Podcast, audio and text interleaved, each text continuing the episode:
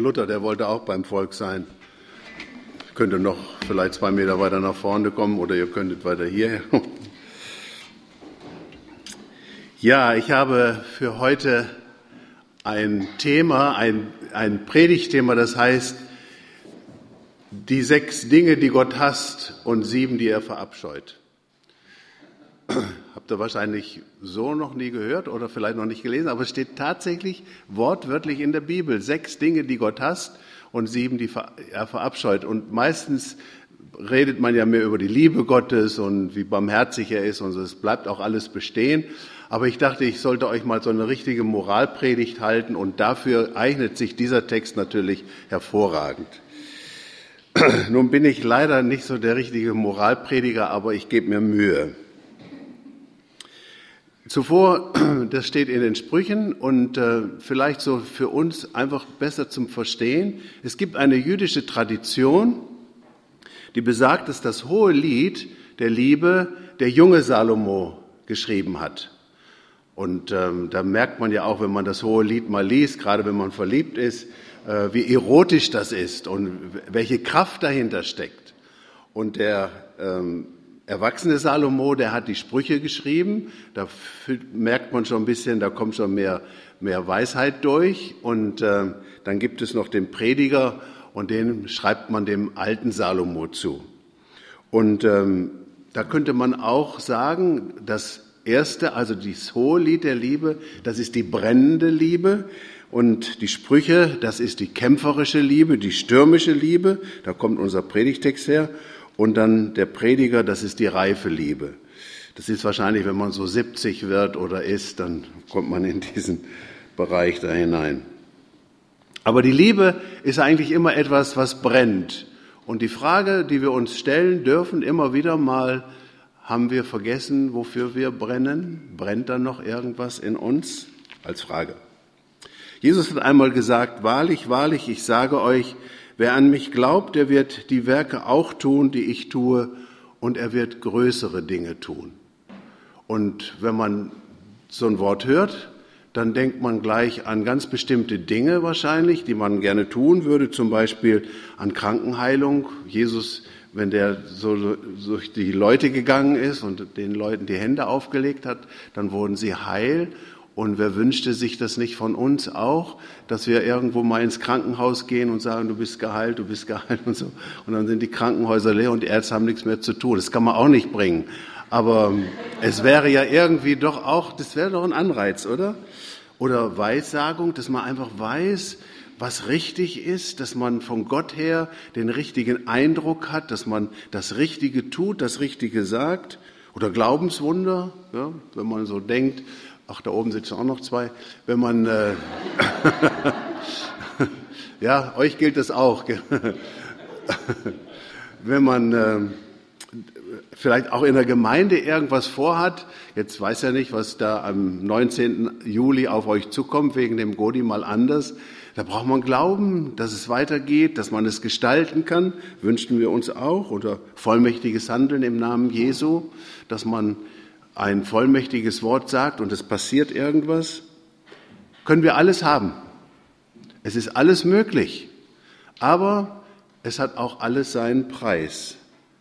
Werden wie Jesus bedeutet natürlich dann auch leben wie Jesus.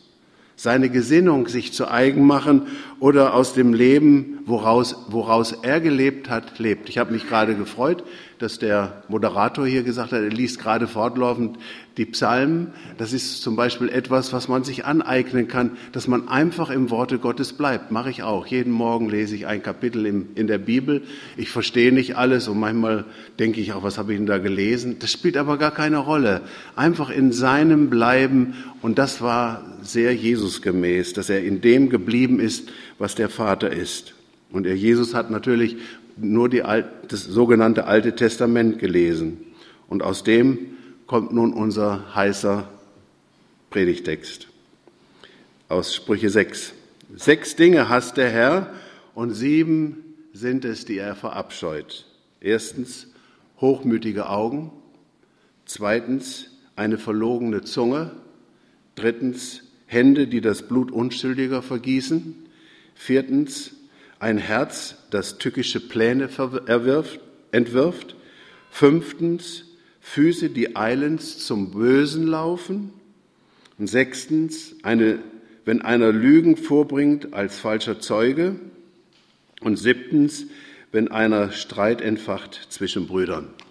Wie viel Zeit haben Sie mitgebracht heute Morgen? Also ich predige nur über die ersten drei, das denke ich auch, das reicht mal. Und sollte ich nach dieser Predigt jemals nochmal eingeladen werden, dann würde ich dann auch die nächsten vier noch äh, überlegen zu sagen. Hochmütige Augen. Ja, ich glaube, das kennen wir alle. Augen, die keine Ausstrahlung haben, Augen, in denen kein Feuer ist, Augen, aus denen Verachtung und Erniedrigung kommt. Oder die Frage ist, aber was ist Hochmut? Und da kann man bei Wikipedia lesen, eine Haltung von Personen, die ihren eigenen Wert, ihren Rang und ihre Fähigkeiten unrealistisch hoch einschätzen. Das ist Hochmut. Und in den Sprüchen Salomos heißt es, man sieht nur, also wer zugrunde gehen soll, der wird zuvor stolz und Hochmut kommt vor dem Fall. Oder wenn ich an Antoine de Saint-Exupéry denke, der gesagt hat in seinem kleinen Prinzen, man sieht nur mit dem Herzen gut. Das, was vor Augen ist, das überschätzt man häufig. Und wir würden sicherlich jetzt, wenn wir an solche hochmütigen Menschen denken, wir, es würden uns sicherlich gleich ein paar einfallen. Aber es ist gar nicht die Frage, es ist die Frage, wie ist das bei mir? Die Frage zum Beispiel, wie gehe ich mit meiner Frau um? Oder wie gehe ich mit meinem Mann um? Wie gehe ich mit meinen Kindern um? Wie gehe ich mit meiner Freundin um? Oder mit meinem Freund? Wie gehe ich mit meinen Arbeitskollegen um?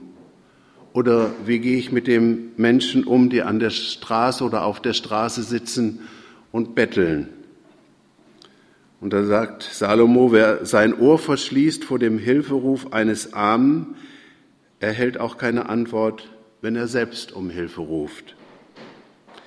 Wir finden immer gute Gründe, etwas nicht zu tun. Wir haben Angst, das zu leben, was wirklich in uns steckt. Häufig liegt das an unseren eigenen Bewertungsmaßstäben, dass wir denken, ah, das kann man doch nicht bringen oder das ist doch blöd oder das hat doch keinen Zweck oder wie sieht das aus, was sagen denn da die Leute oder so. Und ähm, ich habe eine schöne Geschichte gefunden, die das, glaube ich, widerspiegelt, dass es wichtig ist, dass wir mit dem, wer wir sind und was wir sind, das leben, was wir leben können. Dass wir uns nicht erheben über andere und dass wir uns auch nicht unten drunter stellen, sondern dass wir einfach das Potenzial, was jeder in sich trägt, lebt. Es war einmal ein Spielmann, der tanzend und singend von Ort zu Ort zog, bis er das unstete Leben müde war. Da gab er alle seine Habe hin und trat in ein Kloster ein, aber weil er sein Leben bis dahin mit Springen, Tanzen und Ratschlägen, Schlagen zugebracht hatte, war ihm das Leben der Mönche fremd und er wusste weder ein Gebet zu sprechen noch einen Psalter zu singen. So ging er stumm umher und wenn er sah, wie jedermann des Gebetes kundig schien, aus frommen Büchern las und mit im Chor die Messe sang, stand er beschämt dabei. Ach, er allein, er konnte nichts. Was tue ich hier? sprach er zu sich. Ich kann nicht beten und finde nicht die richtigen Worte. Ich bin der Kutte nicht wert, in die man mich gekleidet hat. In seiner Trauer flüchtete er eines Tages, als die Glocke zum Chorgebet rief, in eine abgelegene Kapelle. Wenn ich schon nicht mitbeten kann im Konvent der Mönche, sagte er zu sich, so will ich doch tun, was ich kann. Rasch streifte er sich das Mönchsgewand ab und stand da in seinem bunten Anzug, den er als Spielmann trug. Und während vom hohen Chor die Psalmgesänge herüberwehten, beginnt er mit Leib und Seele zu tanzen, vor und rückwärts, links herum und rechts herum. Mal geht er auf seinen Händen durch die Kapelle, mal überschlägt er sich in der Luft und springt die kühnsten Tänze, um Gott zu loben. Wie lange auch das Chorbet der Mönche dauerte, er tanzte ununterbrochen, bis ihm den Atem verschlägt und die Glieder ihm seinen Dienst versagten.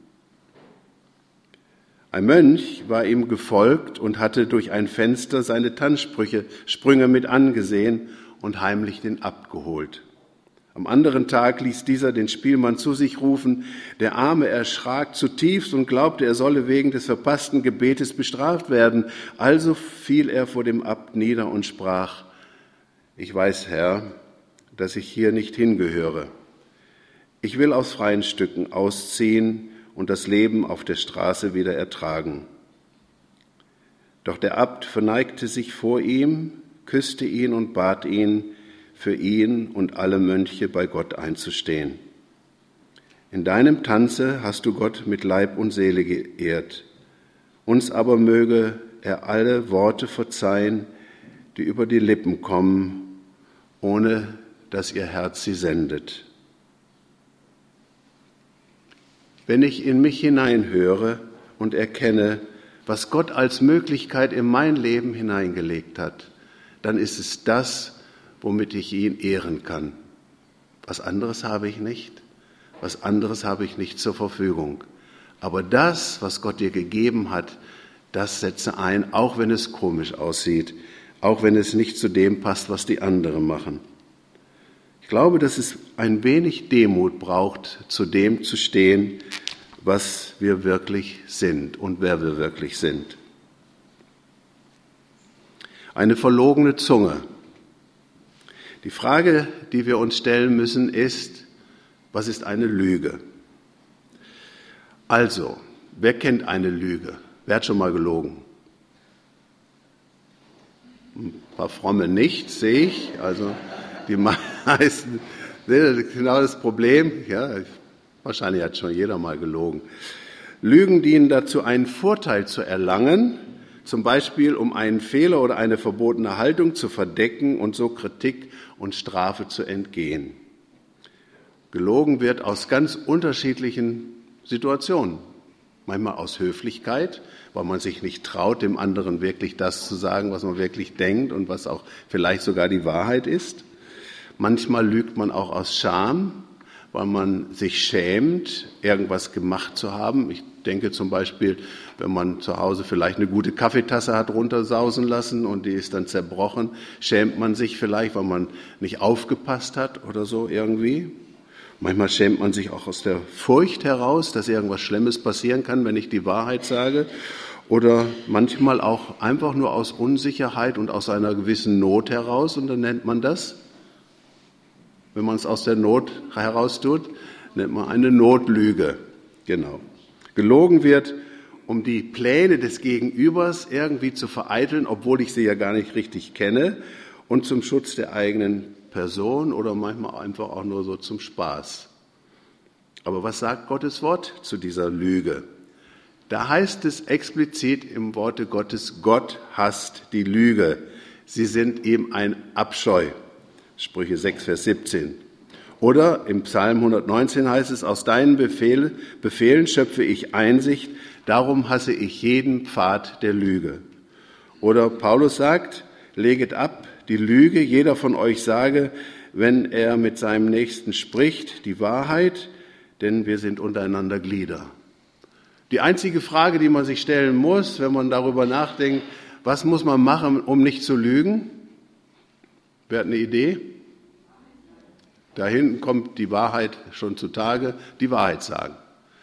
Aber nicht nur die Wahrheit sagen, das ist ja noch gar nicht das Problem, sondern die Wahrheit zu leben. Und dafür habe ich auch eine Geschichte mitgebracht. Es war elf und wann immer er die Gelegenheit dazu hatte, ging er zum Angeln zu der Anlegestelle, die zum Häuschen seiner Eltern auf einer Insel mitten in einem der New Hampshire Seen gehörte. Einen Tag vor Eröffnung der Barschsaison war er und sein Vater am frühen Abend zum Angeln gegangen. Sie fingen Sonnenbarsche und Flussbarsche mit Würmern. Dann befestigte er einen kleinen Silberköder an der Angel und warf sie aus. Und als der Köder die Wasseroberfläche traf, kräuselten farbige Wellen sich im Sonnenuntergang, und als der Mond über den See aufging, wurden die Wellen silbern. Als die Angelrute sich mächtig nach vorne bog, wusste er, dass am anderen Ende des etwas Riesiges sein musste.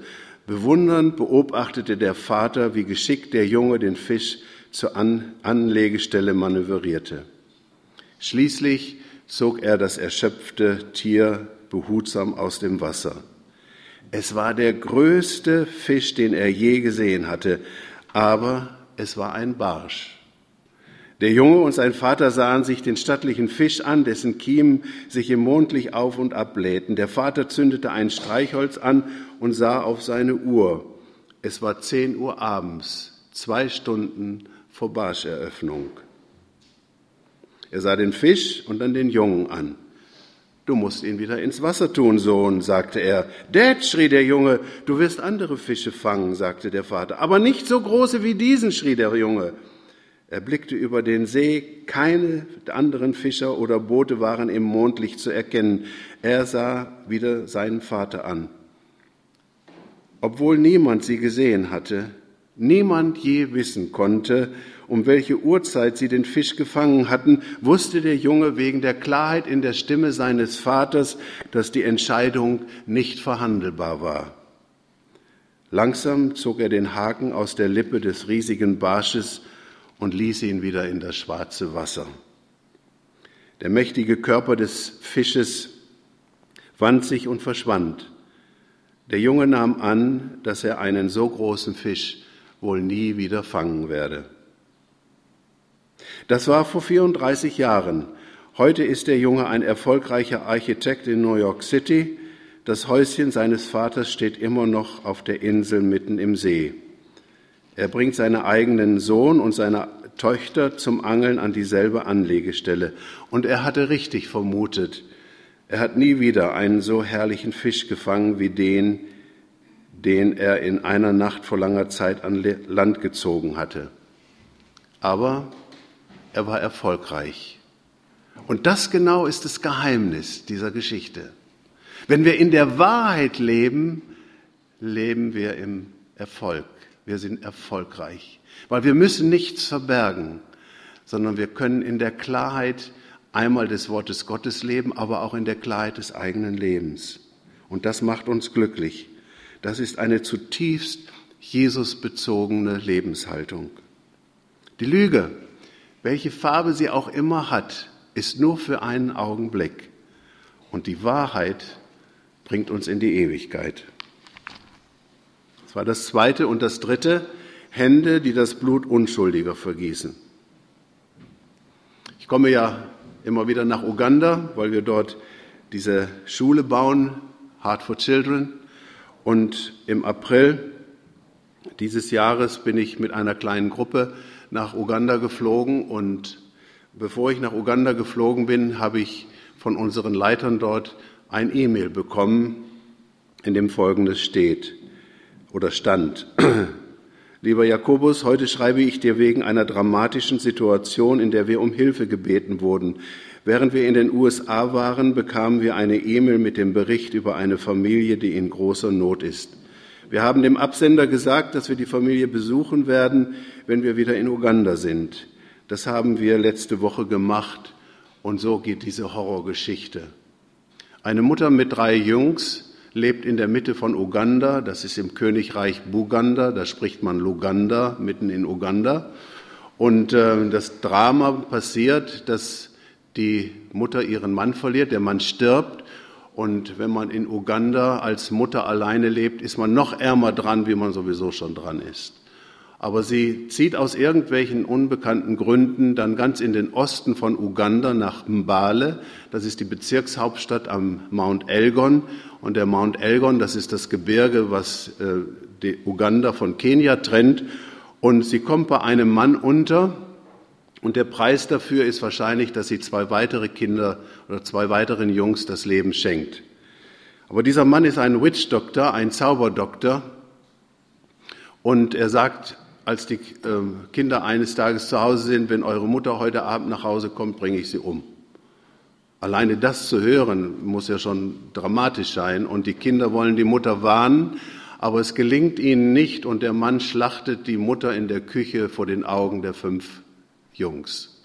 Dann nimmt er das Jüngste, den Jüngsten, und flieht damit wahrscheinlich nach Kenia, um wahrscheinlich dieses Kind zu opfern.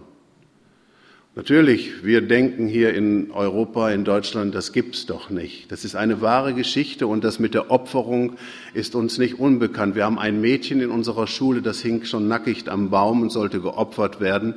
Und dann hat der Witch Doctor gesehen, dass sie einen Kratzer am Oberschenkel hat und das genau hat ihr das Leben gerettet. Und sie ist dann, konnte dann fliehen und sie ist bei uns in der Schule. Und diese drei Jungs und diese vier Jungs, die übrig geblieben sind, wurden dann von der Polizei erstmal aufgenommen und das jüngste Kind ist heute in einem Kinderheim von Amerikanern. Und die drei anderen Jungs, der Richard, der Bernard und der Jimmy, die sind bei uns in der Schule. Kann sich ja natürlich fragen, ja und, was geht mich das jetzt an? Wir opfern doch nicht, wenigstens keine Menschen und wir vergießen auch nicht unschuldiges Blut. Es ist aber trotzdem eine wahre und dramatische Geschichte, die uns berührt, weil wir sie hören. Und wenn in der Bibel steht, dass Gott das hasst, dass unschuldiges Blut vergossen wird, dann spricht er auch uns an. Und wir haben immer auch einen Anteil, weil wir in dieser Welt leben. Und wie ist es bei uns? Wie können wir Leben retten? Ganz einfach, indem wir teilen. Ich finde das ganz toll, was wir vorhin von der Beatrice gehört haben, diese Flüchtlingsarbeit teilen. Immer da, wo wir teilen, da schaffen wir neues Leben, da schaffen wir Hoffnung. Wie können wir Wunden verbinden, wenn wir helfen, wenn wir nicht achtlos an denen vorübergehen, die unsere Hilfe bräuchten? Anne-Rose hat so eine schöne Geschichte erlebt gerade. Komm, das fällt mir gerade ein, das musst du erzählen. Das ist so banal, aber das ist, wisst ihr, das ist, glaube ich, das ist genau das, was Jesus meint, diese Gesinnung zu leben. Ja, ich war letzte Woche einkaufen im Supermarkt und habe was aus dem Regal rausgegangen, zurückwärts und bin mit meinem Mann zusammengekrempelt, habe mich entschuldigt, habe aber noch gemerkt, der versteht überhaupt kein Deutsch. er hat sich abgewandt und ist gegangen, habe meinen Einkauf betätigt und komme die Ecke rum und höre schon, wie die Kassiererin ziemlich laut und heftig und das können sie nicht mitnehmen und das müssen sie da lassen und was weiß ich. Äh, und dann gucke ich und dann war das gerade dieser Mann, jetzt war das ein LKW-Fahrer aus Polen, der kein Wort Deutsch verstand. Und dann stand ich schön da und hab gedacht, ja, und was würde Jesus jetzt tun? Der hat eine Visakarte gehabt, wollte mit dieser Visakarte, es war in, dieser, in diesen heißen Tagen, der hat zwei Wasserflaschen gehabt, ein Eis und ein Brötchen. Äh, und die Visakarte konnte die nicht annehmen und hat dann gesagt, er muss alles da lassen. Der Mann war so verzweifelt irgendwie. Und dann habe ich sofort gesagt, äh, sie soll es bei mir dazu rechnen, ich zahle das. Und das hat er dann irgendwie kapiert und dann hat er signalisiert, äh, er möchte wenigstens nur die Wasserflasche, das andere lässt er dann da. Und habe gesagt, nee, er darf alles mitnehmen und ich zahle das. Und ich bin heimgekommen und habe gesagt, Jakobus, heute habe ich einen polnischen Mann glücklich gemacht, aber der polnische Mann hat auch mich glücklich gemacht. Und dann habe ich sie gefragt, willst du es erzählen oder ist dir peinlich?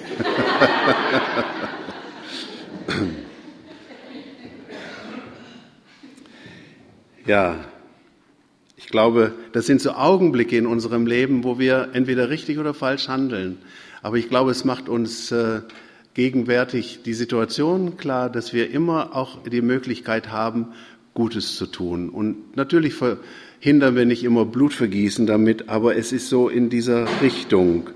Und ähm, ich denke, wenn wir Unheil oder, oder Leben retten wollen, dann äh, geht es auch dadurch, dass wir trösten, wenn wir irgendwo Unheil sehen oder dass wir jemandem etwas Gutes tun, wenn er in einer materiellen Not ist. Oder wie können wir Unheil abwenden? Und das ist vielleicht das Allerwichtigste, wenn wir versöhnt sind mit uns selber, mit Gott und mit unserem Nächsten. Das eröffnet ein unglaubliches Feld an Freiheit und an Möglichkeiten, die richtigen Dinge zu tun.